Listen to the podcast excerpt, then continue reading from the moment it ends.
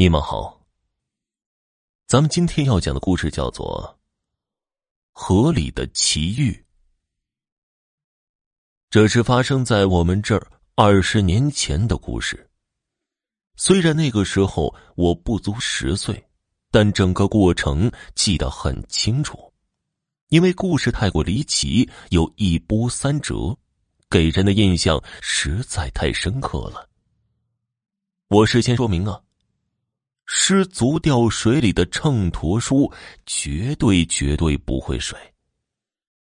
他爸爸妈妈，我们叫怀爷爷怀奶奶，多年没有生养，偷偷摸摸求菩萨，好不容易求了这么一个儿子，从来都是当眼珠子的看着，别说下河了，连重活都不让干，所以叫他秤砣叔绝对很贴切。遇水就沉了。九十年代末，我们那里发大水，幸亏老天庇佑，我们村不是重灾区。相反，很多村民划着船去捞水货。秤砣叔也在，不过他老婆回娘家了，他就把自己三岁的女儿带上，放在高坡上一棵树旁坐着，自己挽着裤腿在河边上洗洗摸摸。本来一切都很好的，谁知一个浪打来，秤砣叔一慌，不知怎么的一滑，人还来不及喊呢，就一头栽进水里了。一切在电光火石之间，以致旁边两三米远划船的人都没反应过来，还是他三岁的女儿在坡上一下子大哭，喊着爹，边哭边喊，边连滚带爬往坡下冲。大人们才知晓出事了，当即东西也不捞了，一拨人赶紧下水去捞人。离得近的人一把抄起秤砣叔三岁的女儿，不让他往河里边冲。小娃在他怀里又踢又打，撕心裂肺的喊着“爹爹”，一边使劲往河边探身子，吓得抓他的大人魂飞魄散，只有牢牢的抓住他。一边催自己婆娘赶紧去喊秤砣叔的家人。他老婆是邻村的，很近，但妇道人家不顶用，只会瘫在地上死死的抱着娃哭，娃的手腕都被他掐出红圈子都不知道。村里的人一看不行啊，想把他们架走。秤砣叔媳妇儿什么反应都没有，只会软在地上哭，反倒是三岁的女儿。一直大叫着说不走，他要找爹爹。面对抱他的大人又咬又踢的，他媳妇儿这才回过神来，也抱着娃哭，说什么也不走。最后，还是村里德高望重的老辈吸着烟叹了口气：“啊，不走就不走吧，让娃娃喊一喊，尽尽孝。”后面那句话他可没说，但是大家都明白，以后怕是没有再喊的日子了。几个婆婆的眼圈当即就红了。确实，这么大的洪水，别说一个旱鸭子了，就是一个水性好的都不一定能撑下来。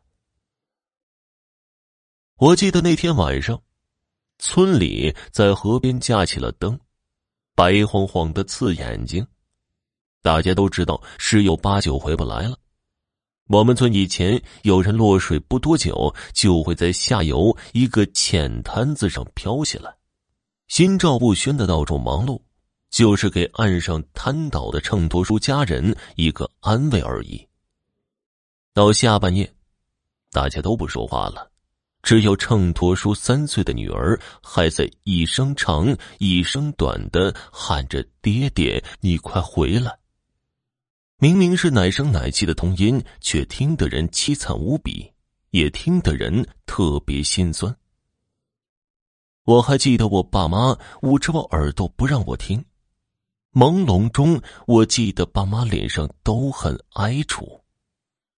我爸还说，明天还要喊几个壮小伙接着出力。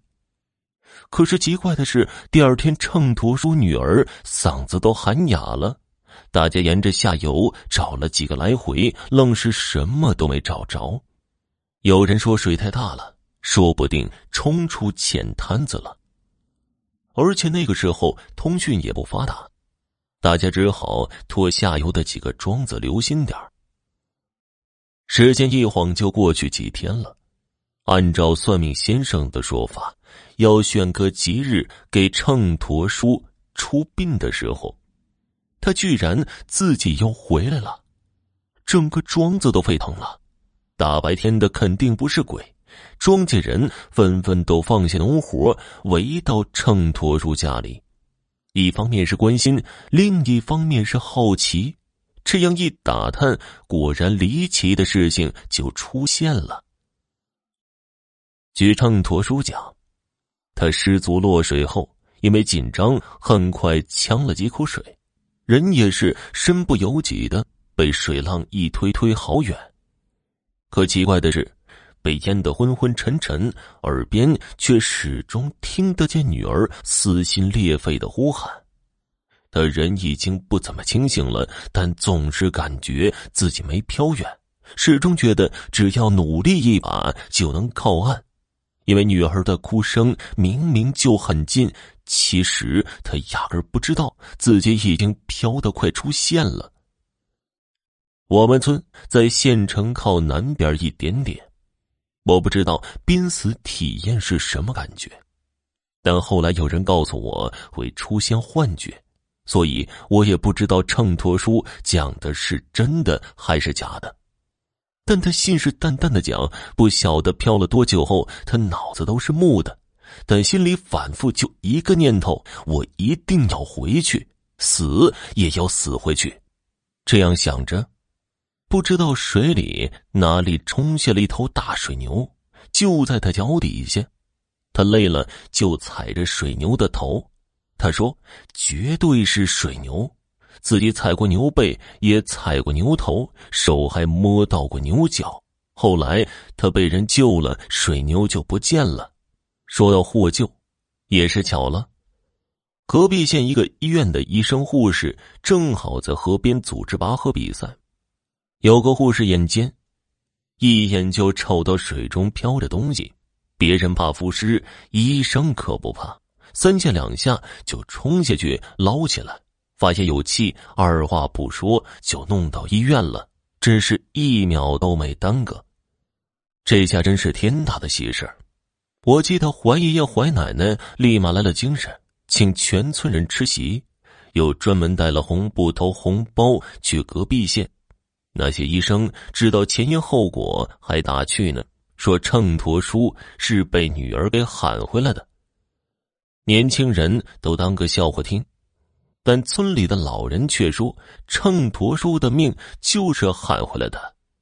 阎王爷也听不下去了，不忍心，就派了头牛放人回来了。成年以后，我看书上说，你坚信什么，往往就能实现什么。可能就是所谓的念力吧。这件离奇生还的事情，除了所有人的救命之恩，冥冥中我也相信，秤砣叔三岁女儿那种强大的希冀，洞穿了命运和生死，凭着他对父亲的爱，硬生生从死神那里夺回了父亲。